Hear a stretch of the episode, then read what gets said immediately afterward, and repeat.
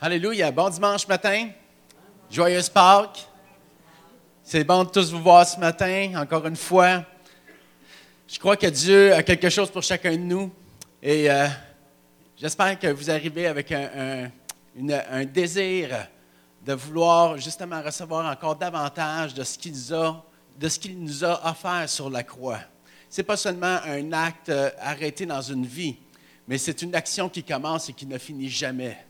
La Bible a dit que par rapport à la croix, par rapport à l'œuvre de la croix dans notre vie, nous passons de gloire en gloire.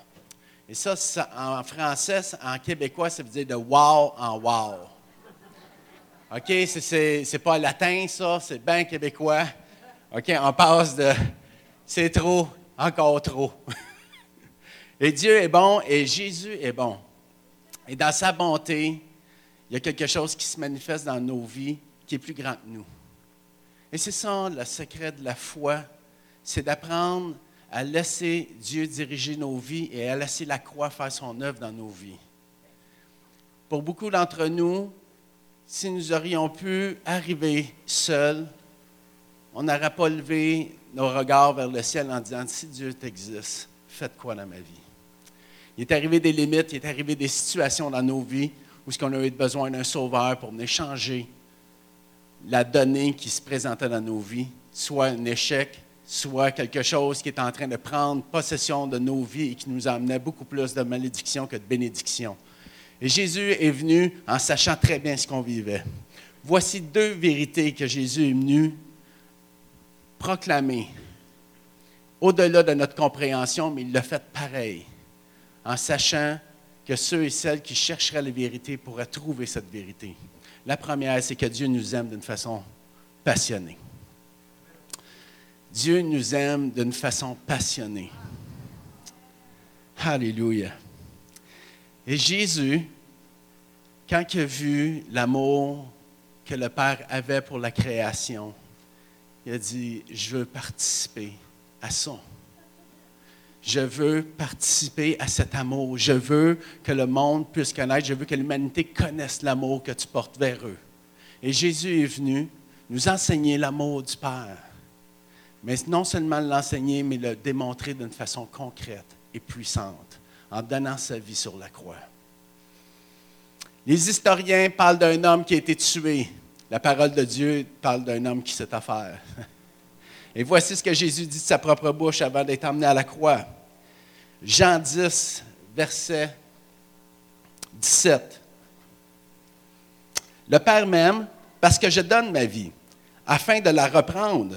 Personne ne me l'ôte, mais je la donne de moi-même. J'ai le pouvoir de la donner, j'ai le pouvoir de la reprendre. Tel est l'ordre que j'ai reçu de mon Père. Et voici la puissance qui, résidait dans l'amour du Père, c'est que la mort ne triomphe pas sur la vie, mais la vie triomphe de la mort. Et voici ce que Jésus est venu démontrer à la croix.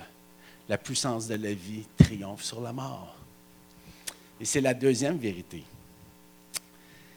C'est que l'amour de Dieu est plus puissant que le péché qui active les faiblesses dans nos vies. Le péché conduit l'homme à la mort et le tient esclave par la colère et les offenses. Jésus a triomphé sur la croix de cette malédiction pour que nous puissions aujourd'hui connaître l'amour véritable et la vie éternelle. Et cette dimension, nous ne pouvons la saisir seulement si Dieu la révèle en nous. Il y a quelque chose qu'on ne peut pas produire, c'est la part qui appartient seulement à Dieu nous pouvons seulement être comme des, récipients qui reçoivent, comme des fils qui attendent que le Père déclare sur la vie du Fils. Et c'est ça la beauté. C'est que nous sommes appelés à être des fils et des filles de Dieu. Dieu veut nous parler à nous personnellement. Veut déclarer à vos vies quel est l'amour qu'il porte pour vous. Il veut que vous puissiez marcher comme Jésus a marché en amenant l'amour du Père à quiconque a besoin d'entendre parler, qui est aimé d'une façon passionnée. Vous avez la puissance de la vie en vous pour conduire à chaque personne qui désire vivre une libération, vivre quelque chose qui va l'amener à pouvoir passer par-dessus les obstacles de la vie, et c'est la puissance de la foi. Lorsqu'on est dans les mains de Dieu, il y a une assurance qui vient en nous, qui fait que la crainte qui nous habitait, de savoir si on va être capable d'arriver à quelque chose, prend fin. Maintenant, ce qui nous habite, c'est la conviction que ce qui s'en vient est meilleur. Et la conviction que ce qui s'en vient en se levant le matin va être bon dans toute la journée. Pas seulement dans une vie à venir, dans le futur, dans l'éternité. Non, maintenant. La vie prend place dans, le maintenant. Le matin, tu te lèves en disant Wow, qu'est-ce qui m'attend? Et à la fin de la journée, Wow, je ne m'étais pas attendu à ça. Dans Jean 10, 28 à 30, Jésus dit Je leur donne la vie éternelle et ils ne périront jamais et personne ne les, ravira de ma main. Mon Père me les a donnés et le plus grand de tous euh, est plus grand que tous et personne ne peut les raver de ma main de mon Père. Moi et le Père, nous sommes un. Et ce sentiment d'assurance qu'on a lorsque Jésus nous amène à la présence du Père, que cette relation prend forme, est, parfaitement similaire à celle que lorsque votre Père ou celui qui est plus grand que vous dit Parce que je suis là, il ne rien. C'est véritablement Dieu dit Embarque ses épaules de papa. On s'en va. On va aller se promener ensemble. Je veux te faire voir à la hauteur que moi je vois. Et c'est ce que Dieu fait avec nous.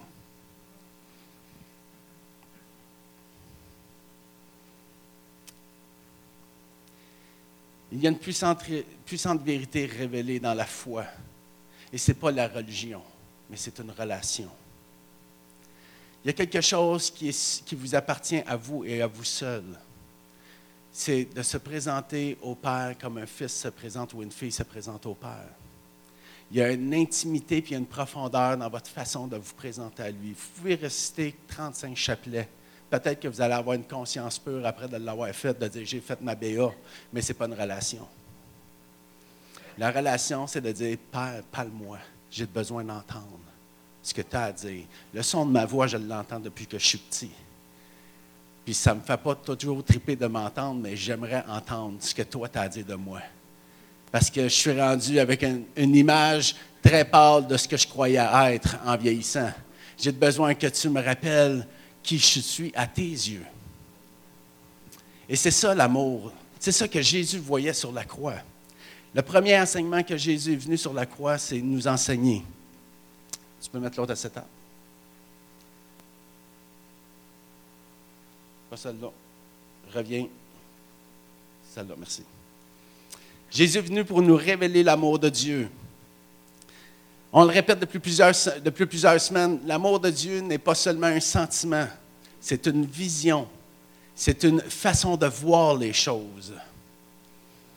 Vous savez, lorsque Jésus était sur la croix et qu'il voyait tous les gens qui, qui étaient ensemble unis d'un même cœur pour le mettre sur la croix, crachant sur lui, criant sur lui, ce que Jésus voyait passait à travers du péché et de la rébellion des hommes il voyait quelque chose de beaucoup plus profond. Il voyait ce qui était pour ces, mêmes personnes-là qui étaient, devant lui avec la violence et, la, la, colère pour le mettre sur la croix. Jésus voyait des gens être libérés de cette offense et de cette colère.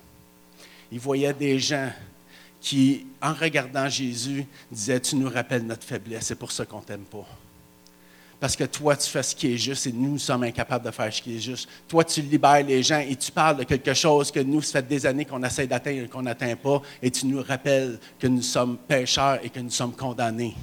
Et Jésus disait, ça, c'est le message que vous attendez à travers votre offense. Mais lorsque vous allez entendre le message à travers l'amour de Dieu, vous allez voir que l'amour est plus grand que le péché que vous portez, plus grand que la colère que vous portez.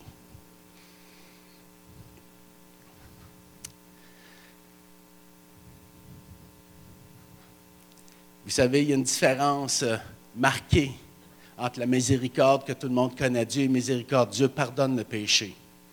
Et c'est quelque chose de très, très, très, très concret dans la parole de Dieu, que par la vie de Jésus, Dieu pardonne le péché. Et c'est un acte d'amour incroyable. Mais il y a quelque chose de plus incroyable et qui amène une dimension de l'amour de Dieu où qui, qui arrive à un stade d'extravagant.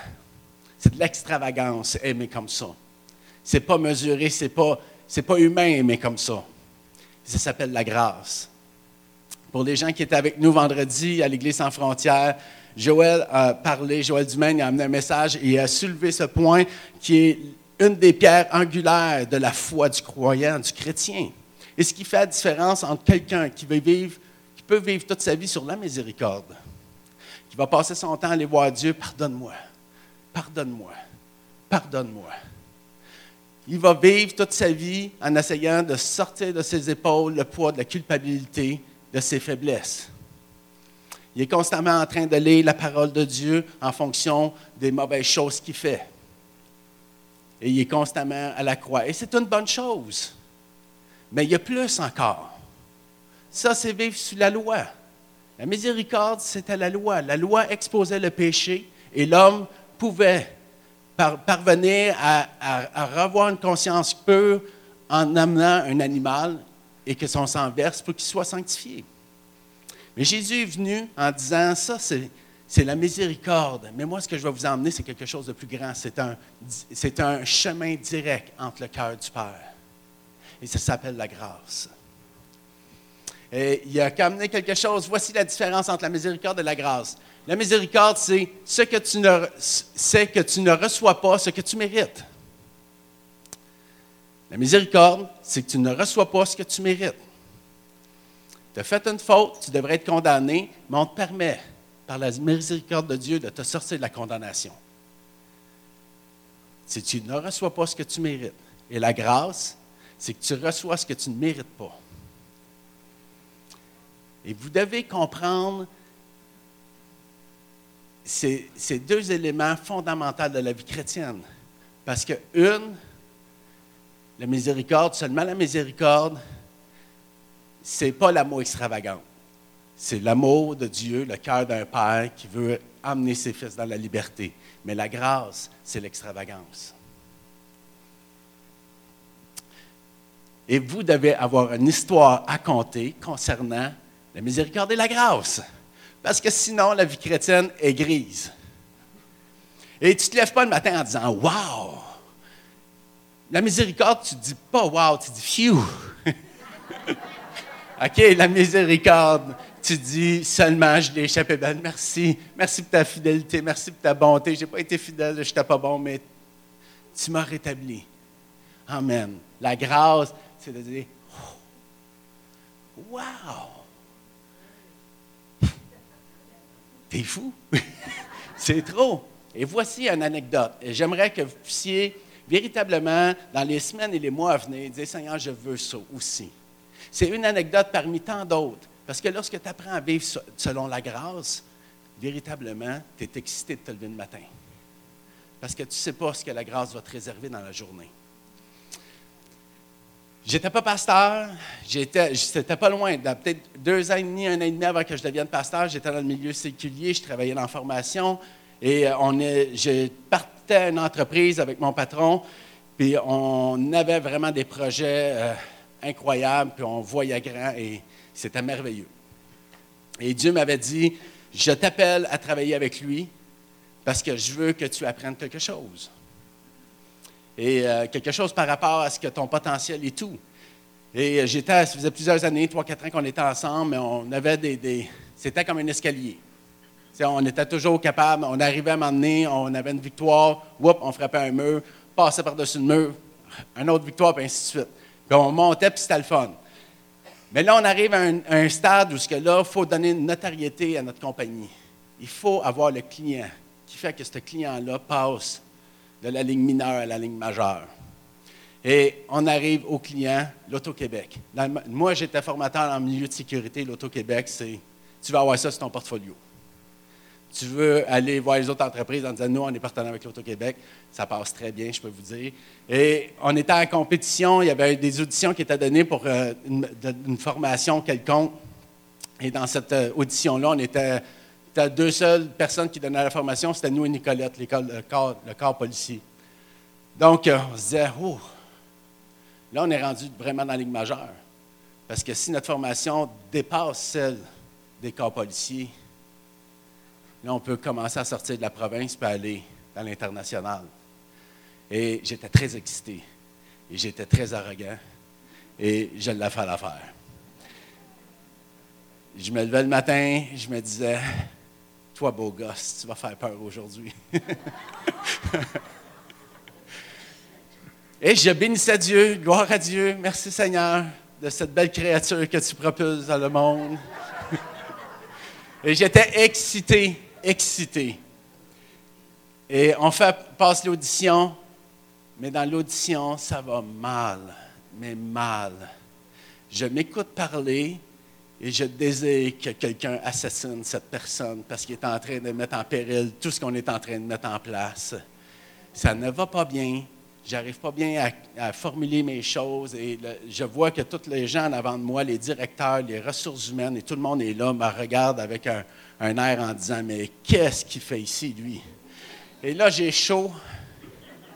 Je me dis Seigneur, c'est le temps que tu reviennes là, right now. Ramène-nous, ma fin à ça, s'il te plaît, libère-moi de ça. Et ça, c'était déjà terrible, mais je finis la formation qui dure deux jours. Ça, c'était juste les premiers 15 minutes. j'arrive trois jours après, j'arrive au travail en rampant. Parce que j'ai la honte tellement sur mes épaules que j'arrive même pas à lever deux pouces du sol. Fait que je rentre, puis là, mon patron, il est là, puis il dit On a reçu l'évaluation, c'était très rapide. Oh. Puis là, il dit Écoute, il dit pratiquement plus d'un tiers des évaluations te concernent. Et ces gens-là disent qu'ils ne te veulent pas, absolument pas, sur le contrat mais ils ne veulent même plus rien faire, ils veulent plus jamais avoir affaire avec toi.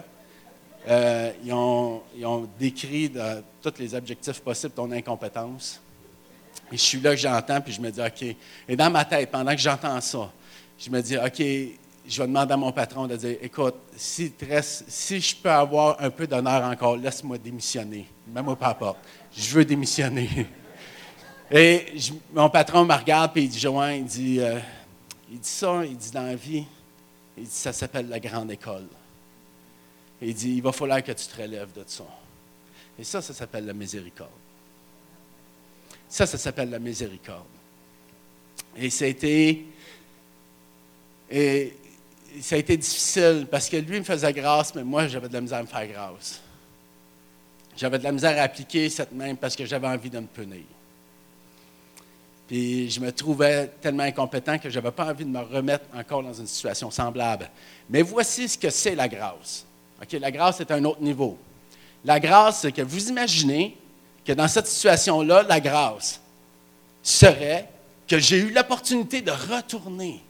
Parce que Dieu a mis la faveur sur moi pour que je retourne devant ces gens-là et refaire encore une fois la formation. Ça, c'est une partie de la grâce. Mais la grâce, c'est encore plus que ça. C'est qu'en donnant la formation, c'est qu'il se produit quelque chose de magnifique. C'est que je retrouve pleinement le potentiel de tout ce que je connaissais, et non seulement avec un petit, un petit plus. Qui fait qu'à la fin de la formation, quand on a reçu les évaluations, on n'a jamais, l'Auto-Québec n'a jamais connu un score aussi élevé en formation. La grâce, c'est que dans le contrat qu'on a eu avec eux, il était stipulé que moi, je devais être sur toutes les formations pour assurer la qualité de la formation. Et que sur le hic, encore en plus, que je devais être traité comme les exécutifs. Ça, ça veut dire que quand tu te promènes dans les Hilton puis les Fairmont, tu as tout le temps la chambre la plus élevée, avec les plus grands services. Ça, ça s'appelle la grâce. Amen. Amen. Ça, c'est recevoir ce que tu ne mérites pas, mais que Dieu a décidé de dire, fils, je veux t'emmener plus loin. Qui a envie de connaître la grâce? Amen. Amen. S'il vous plaît, come on. Un petit peu de grâce dans une vie, c'est comme des épices de la viande, ça donne du goût.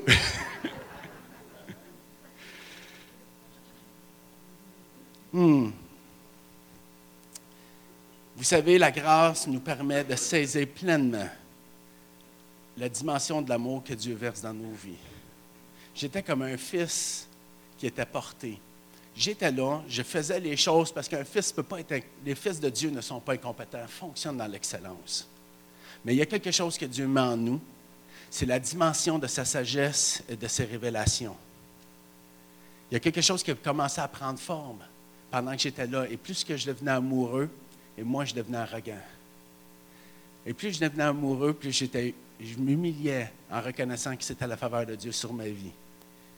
Et je ne voulais plus perdre ça. Puis le Seigneur me dit, tu veux faire quelque chose pour moi, pour garder la faveur de Dieu? Ben, fais en sorte que les autres rentrent dans la grâce. Sois un marchepied pour les autres. Propulse les autres à connaître la grâce. Aie la voix, parle en mon nom dans leur vie. Dis-leur qu'ils ne sont pas faits à marcher seulement dans leur faiblesse, mais que je veux les emmener à ce qu'ils puissent connaître la dimension de la liberté et de l'excellence. Et ce que Jésus a fait, c'est ça. Il dit, voici, je vous amène dans les voies de l'excellence, de la paix, de la joie, de l'amour. Romains 6, 4. L'autre acétate.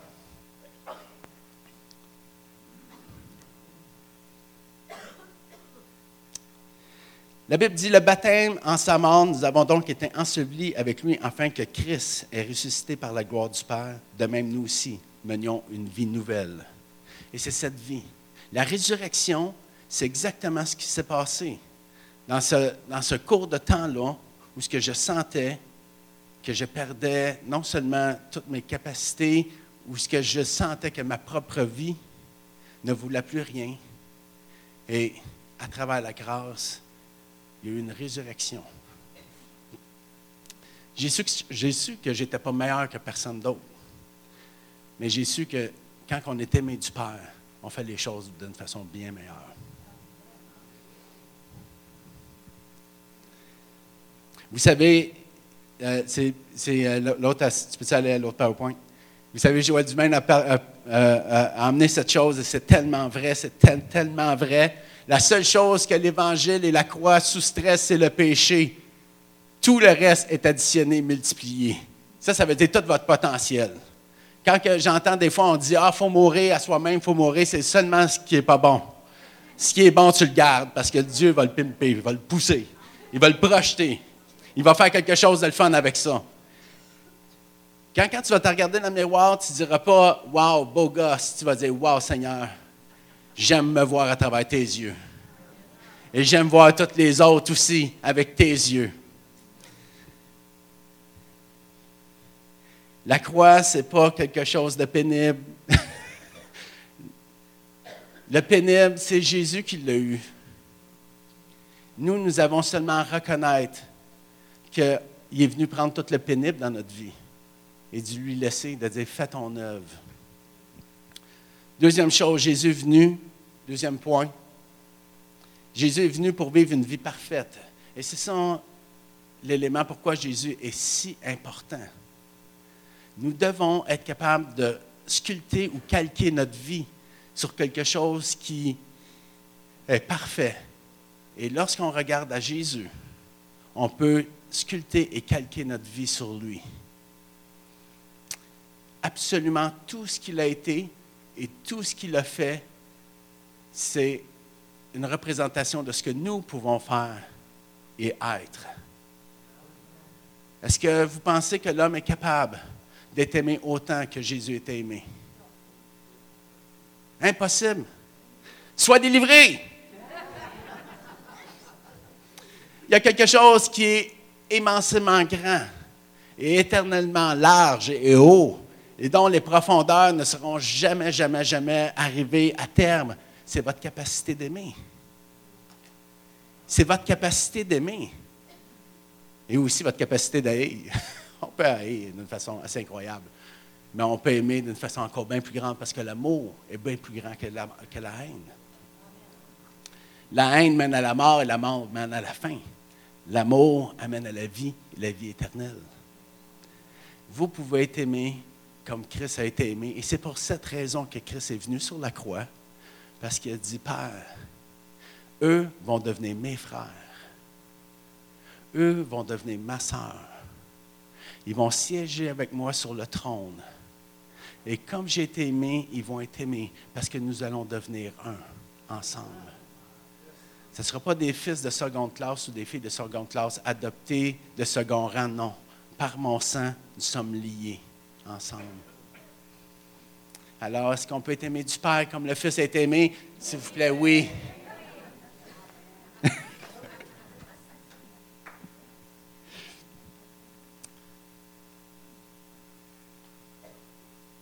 1 Jean 5, 3 à 5.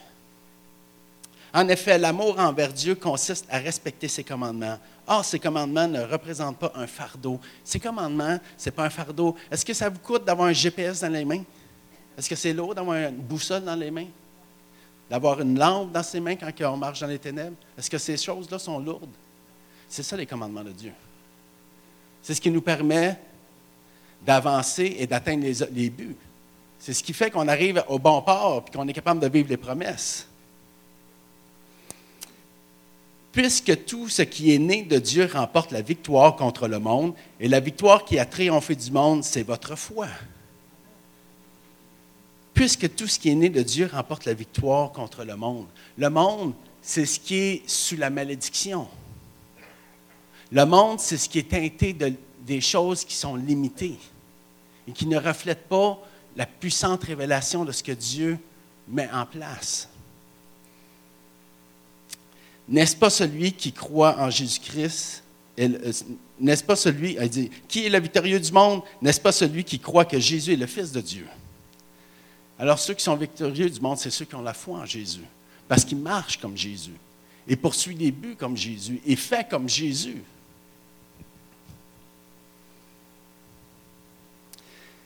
Lorsqu'on marche avec la vérité, lorsqu'on marche avec la parole de Dieu, il y a quelque chose qui se déclenche dans notre esprit. On saisit les opportunités.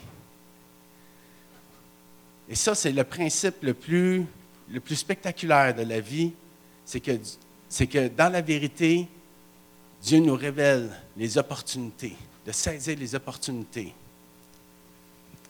Et ça, ça transforme une vie bof en une vie wow. Et lorsque le Seigneur a commencé à me dire, est-ce que tu crois qu'il y a quelque chose sur la terre qui me limite? J'ai dit non, je sais que tu fais les choses, tu es juste. Ta patience fait que tu maintiens l'ordre.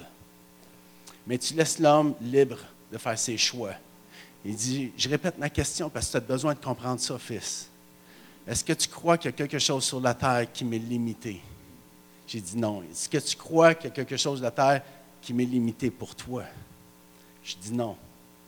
Il dit, est-ce que tu crois que j'ai mis des choses pour toi pour que tu puisses connaître toute la dimension de mon amour? Oui. Il dit, alors suis mes voies, suis mes commandements, suis ce que je vais te dire.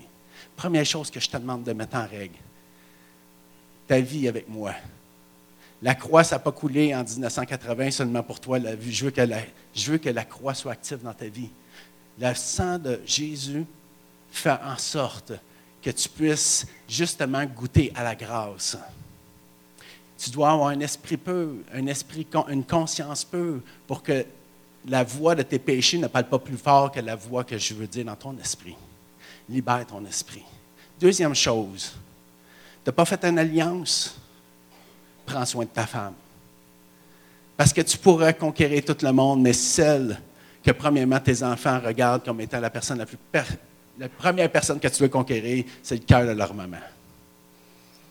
De dire honore sa mère et tu vas gagner des disciples. honore les alliances que tu contractes. Si tu veux être une voix, tu veux être honorable, tu veux être une personne qui se tient dans la justice, sois honorable dans tes alliances. Et le Seigneur a été, pour, le Seigneur a été bu parce qu'à travers ça, ça a changé notre couple. Ça a changé notre mariage. Il y a quelque chose qui a pris place en nous, c'est que cette femme que je sentais qui me résistait du soir au matin et qui ne buvait aucune de mes paroles. Je ne comprenais pas pourquoi. Pourtant, c'était tellement rempli de sagesse. je réalisais que cette femme-là, je n'arrivais pas à la voir comme Dieu la voyait.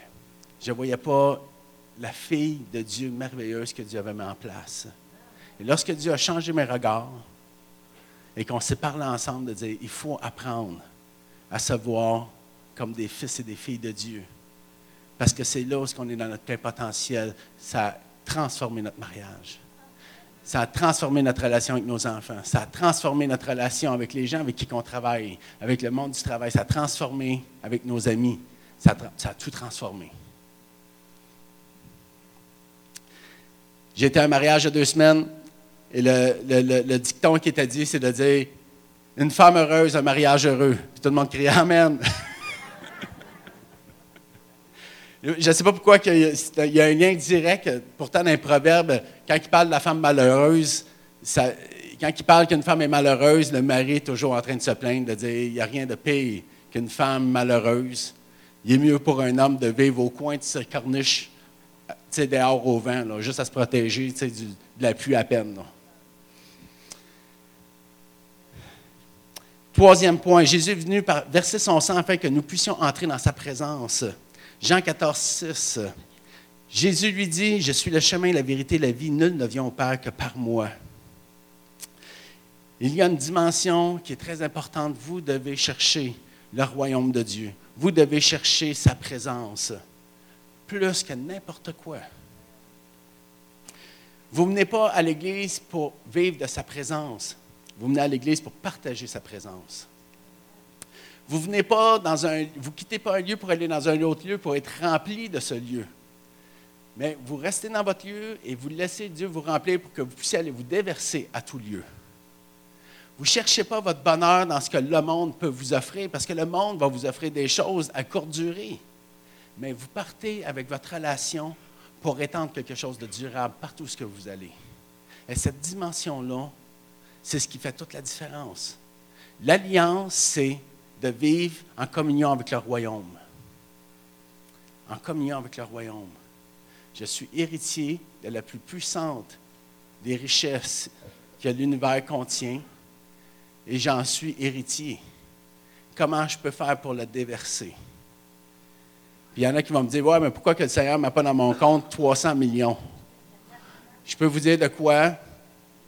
Les statistiques, parce que j'ai travaillé avec l'Auto-Québec, les statistiques sont épeurantes, un point tel que ce, facteur est caché de la part de, qui est maintenu dans une zone secrète. Les gros lots amènent la malédiction. La vie de ceux qui ont gagné a, a été véritablement transformée en une vie de misère. Première chose, c'est que c'est difficile de vivre avec quelqu'un qui, du jour au lendemain, est devenu millionnaire. Ça sent l'arrogance un peu.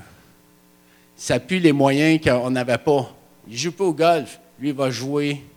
Il va en voyage, puis il va jouer au golf à Tahiti. Tu ne le suis plus. Sa relation est la première chose qu'ils disent dans la première année. Ces gens-là perdent tous leurs amis. Dans la deuxième année, ils perdent toute leur famille.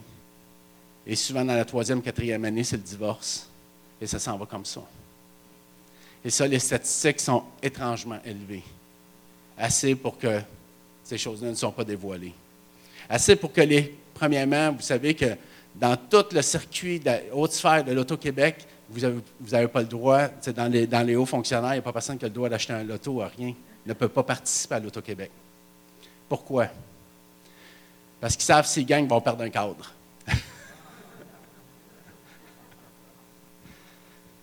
Alors, voici pourquoi que Dieu tient en réserve pour nous ce qui est seulement utile, ce qui est seulement profitable pour faire avancer son royaume.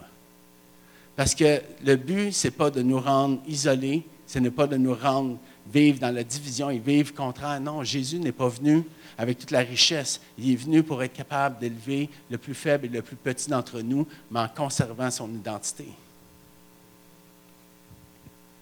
Qui aimerait avoir l'autorité de guérir les maladies? Qui aimerait l'autorité d'être capable de sortir de l'argent de la bouche d'un poisson?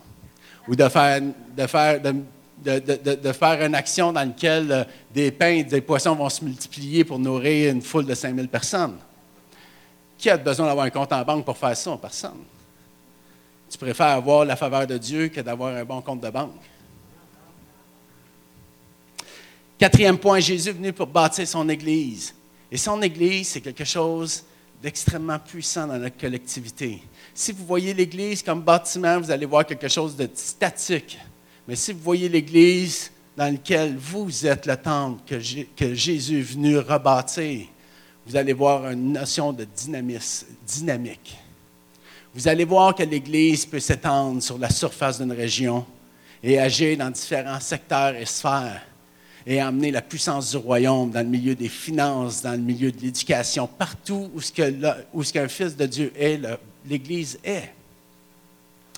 Et j'aime cette citation de Bill Johnson. Je vais terminer avec ça. Tu peux-tu aller à la dernière? Euh? Merci. L'avancement du royaume de Dieu aura toujours lieu soit dans notre identité en tant qu'enfant de Dieu, soit dans notre position d'autorité. Et c'est là qu'est la clé. Vous voulez voir du wow, soyez conscient que le royaume de Dieu s'étend par les héritiers de votre identité. De votre identité. Qu'est-ce qu'aujourd'hui, comment aujourd'hui allez-vous voir cette journée? Comment aujourd'hui allez-vous voir ce que vous allez affronter? Je parlais avec une personne cette semaine qui me disait qu'elle était en train de faire toute la, description de, beaucoup de villages au Québec parce que son mari, euh, il fait de la photographie, puis c'est un photographe professionnel, puis ils sont en train de monter quelque chose concernant le gouvernement. Et il fallait qu'elle trouve, dans le fond, euh, comment euh, dépeindre, dans le fond, chaque village. Et cette semaine, son ordinateur a planté, puis elle doit recommencer tout ça. Puis elle a dit Seigneur, donne-moi la mémoire. Là, j'ai dit Tu sais hein, que les villages au Québec, beaucoup de villages au Québec. Dieu a une, vision pour eux. Mon village à moi, c'est Saint-Alexandre, c'est question, une famille, c'est une histoire de famille. Et nous, ça fait maintenant 10-15 ans qu'on est là. Et on a prié pour Saint-Alexandre. On a prié pour Saint-Alexandre pour que les familles soient, que les bénies. On a prié dans les rues de Saint-Alexandre. On a même organisé où est-ce qu'on invitait tous les enfants du village à participer à des microfêtes parce qu'on on parlait, mais on a investi. Mais Saint-Alexandre, c'est un lieu où ce qui est bon de vivre en famille. L'école est bonne. Et on croit que nous, on a eu un impact par rapport à cette réalité-là. Et je disais à cette dame, j'ai dit, prophétise sur les villages, prophétise sur les villes. Rappelle-leur qu'il y a quelque chose de précieux que Dieu mis en eux choisis les mots pour stimuler que quand nous, on pense à Saint-Alexandre, on pense à famille. Saint-Alexandre, c'est famille. Les gens viennent s'établir pour la famille. On a un village qu'on a jusqu'à quatre générations qui sont là. Et les gens se connaissent. Et ils sont fiers de rester dans le village. Et même certains jeunes reviennent au village. Votre identité et votre autorité, c'est par ça que le Seigneur va étendre son royaume. Ce matin, on va faire quelque chose ensemble. Et avant de faire euh, la scène, j'aimerais tout simplement juste prendre un temps de prière avec vous. Juste vraiment faire face à, la croix, à Jésus et au royaume. Tout est accompli. La seule chose qu'on doit faire, c'est d'accepter que Jésus établisse sur nous la puissance de la grâce. Et ce matin, j'aimerais qu'on puisse prier ensemble. Est-ce que vous pouvez mettre une main sur votre cœur? J'aimerais tout simplement prier, puis suivez-moi dans, dans cette prière. Jésus, tu connais ma vie, mes fautes et mes péchés. Je te demande maintenant de faire couler ton sang sur ma vie pour le pardon de mes péchés. Libère-moi de tout péché et redonne-moi une conscience pure. Apprends-moi aujourd'hui à vivre par la miséricorde et par la grâce. Amen on va prendre la Sainte Seine ensemble. Et ça, c'est quelque chose de glorieux. Parce que ce matin, nous allons prendre position comme une seule Église, comme un seul corps. Et nous allons partager ensemble le désir de laisser Dieu passer à travers nos vies, à travers l'amour de Christ. Est-ce qu'on peut se lever? Je vais demander au placier de venir. Et on va faire quelque chose de bien spécial qu'on fait quelquefois à l'occasion. Est-ce que les placiers peuvent amener la table?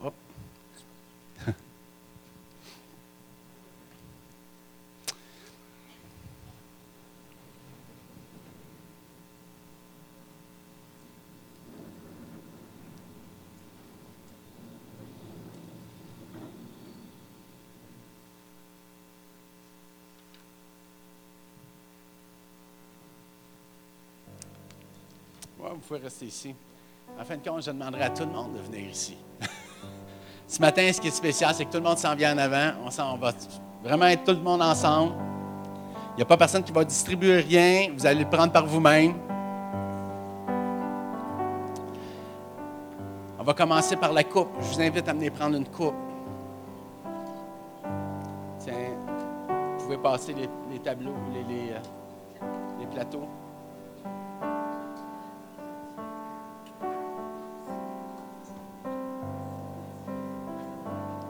On reste en avant.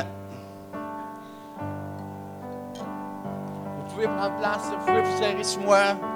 N'ayez pas peur. J'ai pris ma douche. J'ai eu chaud, par exemple, mais euh, mon désodo devrait suffire. Non. Approchez, approchez. Levez la main ceux-là qui n'ont pas de coupe.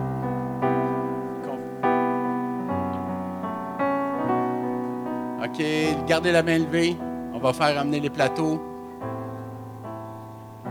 OK, euh, prenez le pain aussi en même temps. Tiens. On va faire les deux. C'est ça.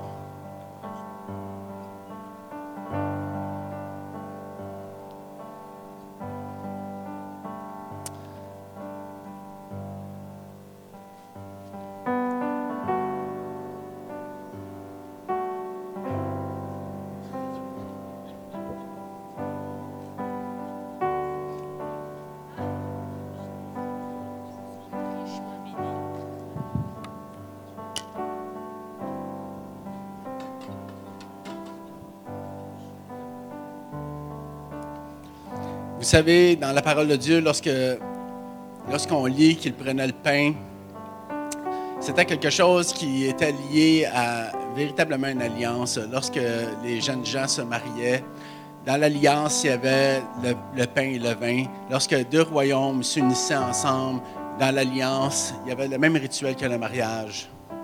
Et lorsque Dieu a fait alliance avec Abraham, il a fait la même chose avec Melchizedek. Ils ont pris le pain et le vin ensemble.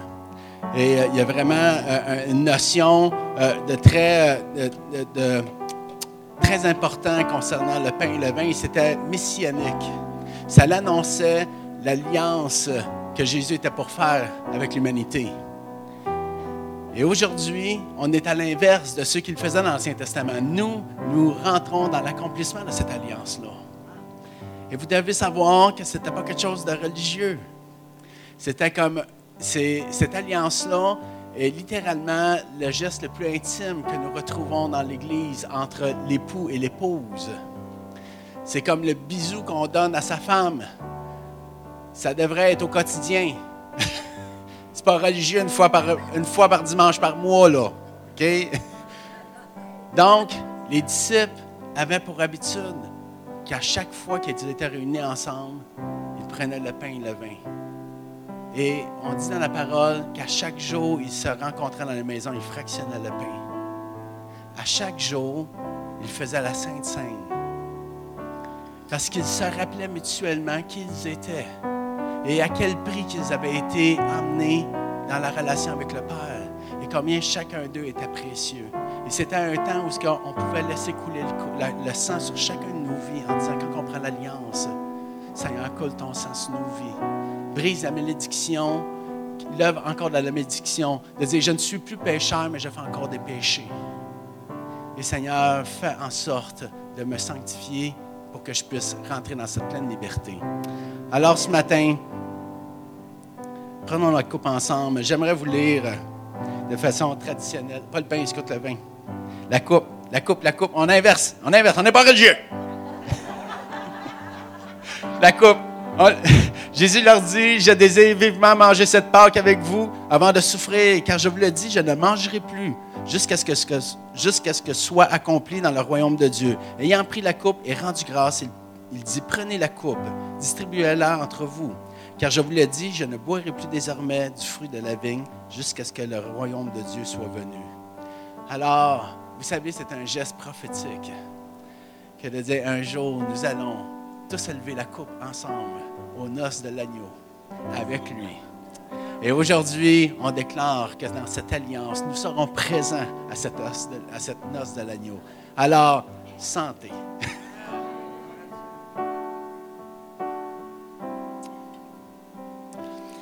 Ensuite, il prit le pain et après avoir rendu grâce, il le rompit. Il le donna en disant, Ceci est mon corps qu'il est donné pour vous. Faites ceci en mémoire de moi. Il prit la main, la coupe après avoir soupé en leur disant, Cette coupe est la nouvelle alliance de mon sang qui est répandu pour vous. Alors Seigneur, on prend ce morceau de pain, Seigneur, euh, qui représente le corps entier, séparé, mais en même temps uni. Et Seigneur, on veut te dire que nous voulons, Seigneur, être ton corps sur cette terre et que tu sois la tête pour qu'on puisse marcher et emmener le royaume à prendre place au milieu de nos vies, au milieu de cette Église, au milieu de nos familles. Merci Seigneur pour le privilège de pouvoir marcher avec toi. Mangeons ensemble.